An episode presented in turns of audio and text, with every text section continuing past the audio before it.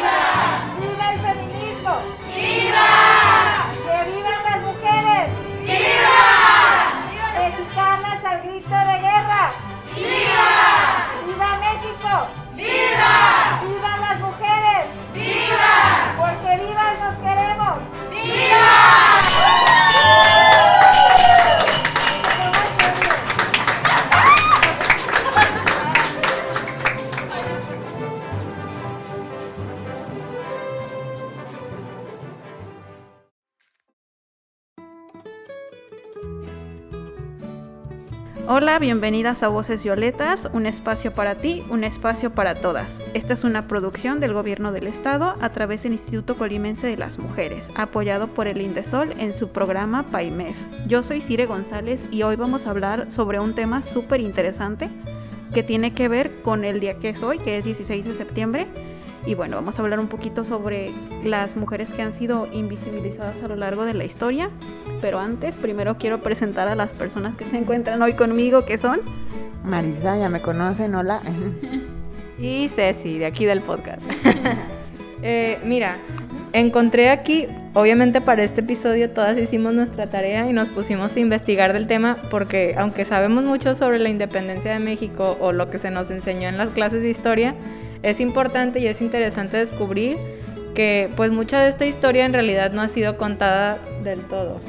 Y bueno, eh, aquí hay un resumen que es más o menos eh, la síntesis de la idea que se tenía sobre las mujeres en este tiempo y dice así, las mujeres no deben conocer más asuntos que los de la cuna y la cocina. Es un refrán mexicano que se decía desde mediados del siglo XIX, con lo que nos podemos dar cuenta pues el reflejo de cómo era la vida de una mujer en esa época, ¿no? Aquí ya estoy viendo a Marisa muy enojada al escuchar. Bueno, creo que cualquiera que esté escuchando va a sentir este enojo. No sé si quieras aportar algo, Marisa. Seré lo más suave y respetuosa posible. bueno, es que yo creo que las creencias del México antiguo nos han catalogado bastante como vulnerables, frágiles, hechas para servir. Y la verdad es que me enoja muchísimo, me enoja muchísimo porque somos muchísimo más que una cara bonita o unas manos que pueden servir. Y pues no sé, los libros de historia deberían de... No, no, no, no, ya me enojé. Y pues también podemos ver cómo en ese tiempo las mujeres eran vistas tan solo como un accesorio o un personaje secundario. O sea, el capítulo de hoy, el objetivo que tenemos o el propósito de hacer este capítulo es visibilizar el género femenino pues en el movimiento de independencia y en la lucha, ver más allá a las mujeres no solo como cuidadoras de hijos y del hogar y reconocer el esfuerzo y el trabajo de todas esas mujeres que están ocultas y olvidadas en la historia. Y bueno, ahora vamos a iniciar, bueno, diciendo los nombres de estas mujeres. Creo que las más conocidas son José Ortiz de Domínguez, conocida como La Corregidora, y Leona Vicario, que fueron como, hasta ahora, hasta la fecha, han sido como de las que más se reconocen o más llega así como que, ah, bueno, sí las ubico, o me, me suena el nombre. Leona Vicario es importante destacar que gracias a su dinero y a su riqueza fue una de las que eh, realmente financiaron el movimiento de los insurgentes. Entonces, eh, gracias a ella y al esfuerzo que tuvo, también gracias a José Ortiz de Domínguez, pues fueron las que sirvieron tanto de espías, tanto de informantes a la hora de conocer eh, noticias e información sobre eh, el movimiento que se estaba dando en México en esa época. Yo aquí tengo un comentario sobre José Ortiz de Domínguez. Recuerdo que cuando visité Guanajuato, habían comentado de que ella era una mujer muy, muy, muy bonita. Y que tuvo, tuvo un esposo y el esposo pues tuvo otra pareja después. Entonces cuando tuvo a esta otra pareja, la persona la mandó retratar fea. O sea, no... O sea, desde ahí vemos, ¿no? La venganza. la venganza. sobre todo. Sí, o sea que si vemos recuadros o imágenes de ella, pues vemos que, o sea, era una mujer, pero pues una mujer normal, ¿verdad? Ajá, no la, no la describen muy agraciada. Digo, es imposible tener la fidelidad certera de cómo eran, pero sí los cromos nos engañaron. y de hecho en ese museo tenían una pintura supuestamente como lo, lo, el, la forma en la que realmente fue ella y sí, nada que ver con las fotos que hay en internet o en los libros de la escuela. ¿Qué otras mujeres consideran o encontraron en esta investigación que hicimos sobre mujeres que no se, no se, no se nombran en la lucha? Bueno, otro ejemplo también de estas mujeres que comentábamos es Carmen Camacho, una mujer que utilizó sus encantos para apoyar la acción rebelde. Se cuenta que junto a otras mujeres bellas persuadía a los soldados. Qué importante, ¿no? Utilizando ya sus tácticas. encantos. sí, sus tácticas que todas las mujeres tenemos y no sé, se me hace como un dato muy interesante. Yo creo que es el superpoder de nosotras, ¿no? Como ese, para mí eso es reivindicar nuestra feminidad como tal, no tanto es vestirse bonito y así, es utilizar nuestra belleza personal, nuestra esencia para lograr ciertas cosas. Y también, bueno, creo que las mujeres somos seres humanos pensantes y tenemos las mismas capacidades para desarrollarnos en el ámbito político, laboral y social. Es algo que muchos hombres de esa época pues no veían o no querían admitir, yo creo, o sea, porque yo creo que era obvio que tenemos la resistencia y la fuerza de voluntad para defender a nuestro país. O sea, también es nuestro país, es nuestra patria, tenemos el derecho a hacerlo. Creo que de hecho una de las, de las chicas que mandaron este, dijo una frase antes de que la fusilaran. Dijo algo así como, soy mexicana, soy mujer y tengo derecho a defender mi patria. Y después de eso la balacearon, la fusilaron. Qué fuerte. Y sobre esta misma línea, o sea, dentro de lo que aquí buscamos, decía que la acusación más frecuente que tenían sobre estas mujeres en esa época era un delito de seducción, o sea, cómo usaban, pues sí, su físico para sonsacar a ya sea soldados o tal vez trabajar como espías o meterse, pues sí, en bandos contrarios a sacar información. Entonces, pues sí, me, me, gusta mucho el comentario que hace Marisa sobre pues esta feminidad eh, reivindicativa, que tal vez piensan que porque una mujer es bonita o una mujer se ve tal o de cual manera, pues está limitada en otras capacidades y pues aquí podemos comprobar que no es cierto, que puede ser bonita, puede ser inteligente, puede ser social, o sea, puede ser todo al mismo tiempo, una cosa no excluye a la otra. Y qué importante es otra vez reconocer esta lucha. Ahora eh, tenemos también a quien, a quien era Mariana Ignacia Rodríguez, María Lagüera Rodríguez, que fue una espía del ejército insurgente de la Inquisición y también fue acusada de delito de, de seducción, el delito que mencionaba anteriormente. Y dice que pudo librarse gracias a que amenazó al inquisidor con revelar muchos de sus secretos. Eh, fue amiga cercana de Agustín de Iturbide y con él compartió ideas políticas codeándose con altos mandos.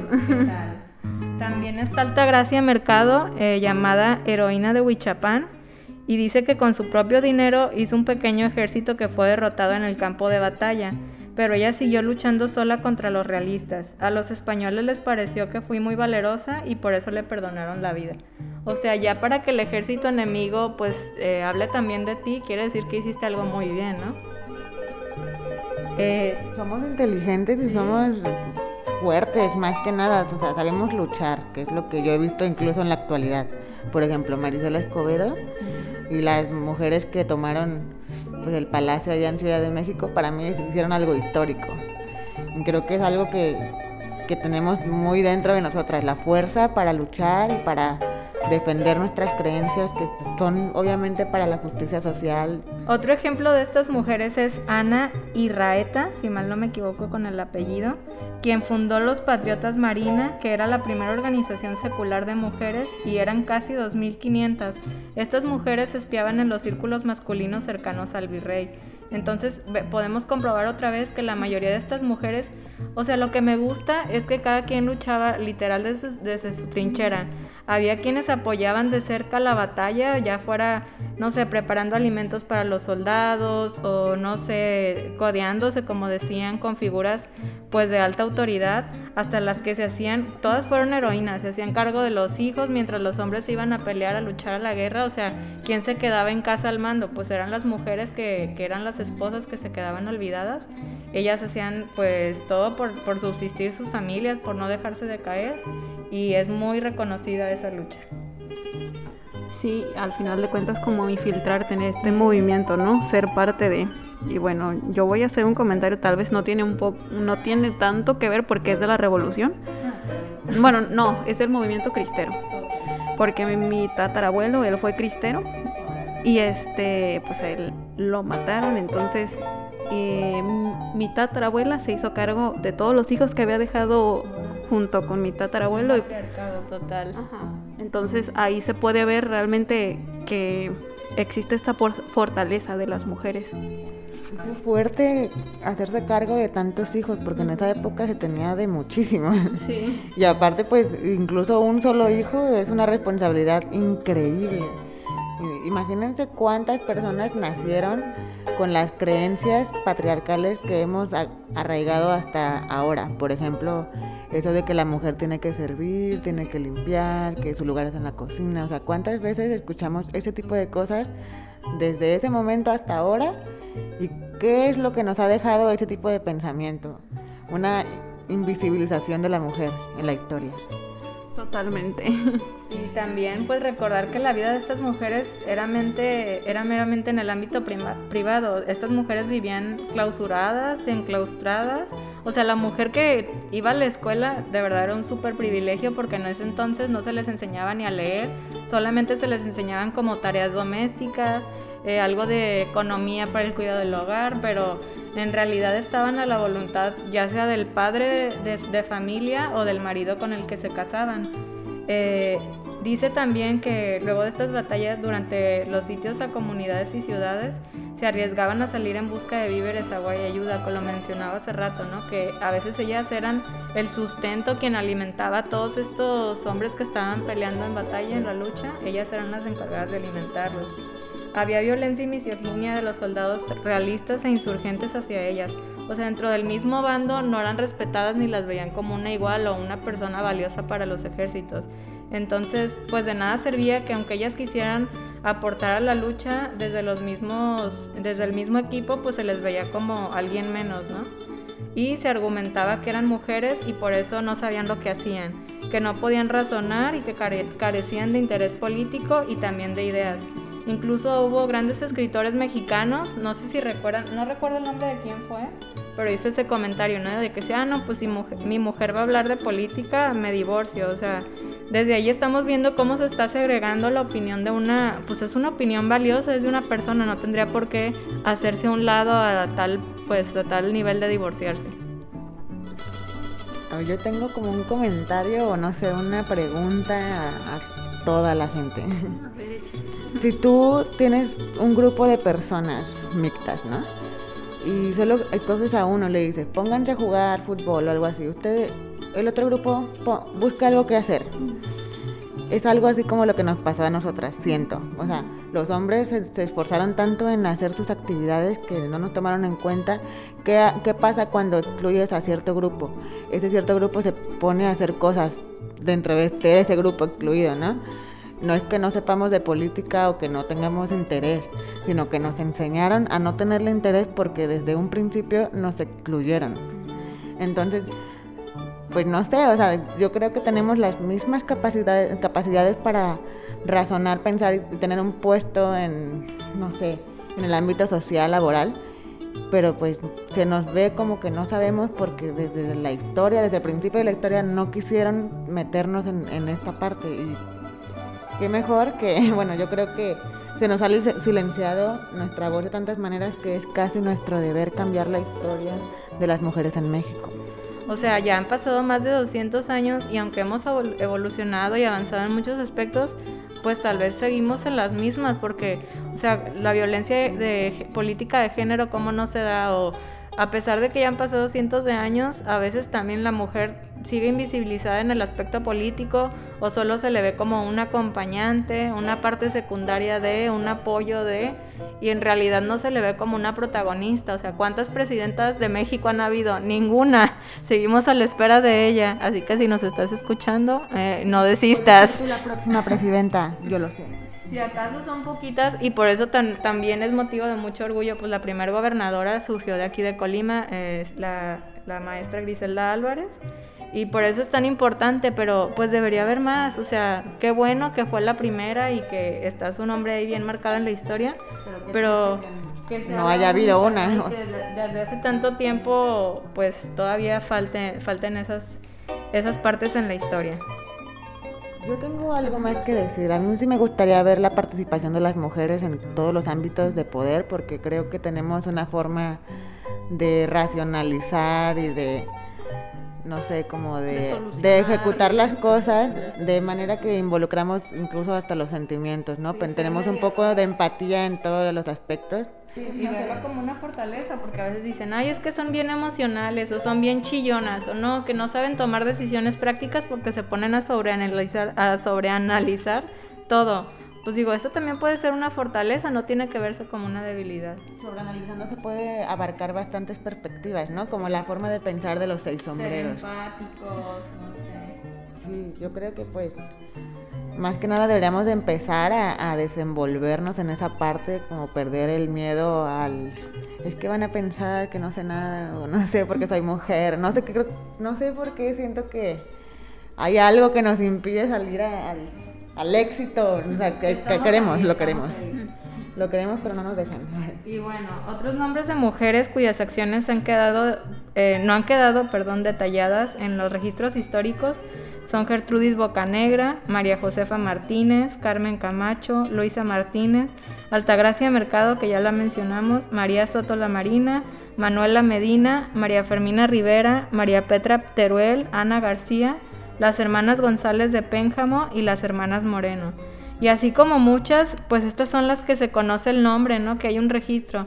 Pero ¿cuántas mujeres más no habrán luchado y ni siquiera se le dio, o sea, el, el sí, exacto, su reconocimiento a través de un nombre en la historia?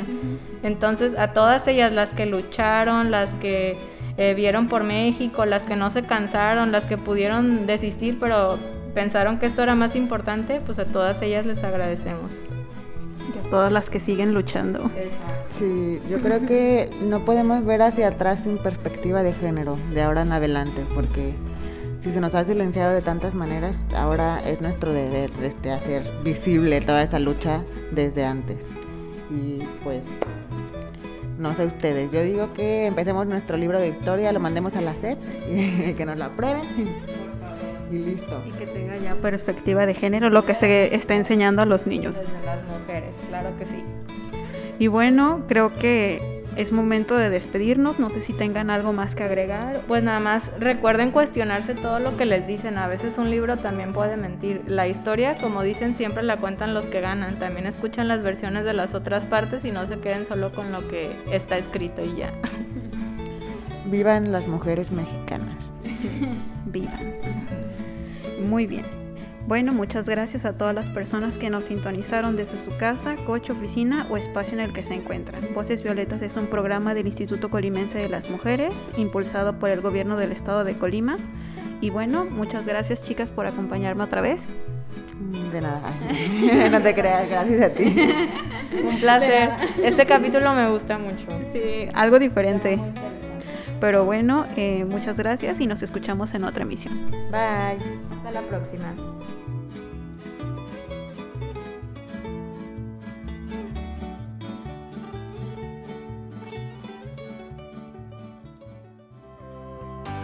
Gracias por sintonizar Voces Violetas. Un espacio para ti, un espacio para todos. Un lugar para aprender, escuchar y conocernos. Esta es una producción del Gobierno del Estado de Colima a través del Instituto Colimense de las Mujeres, apoyado por Indesol en su programa PAIME.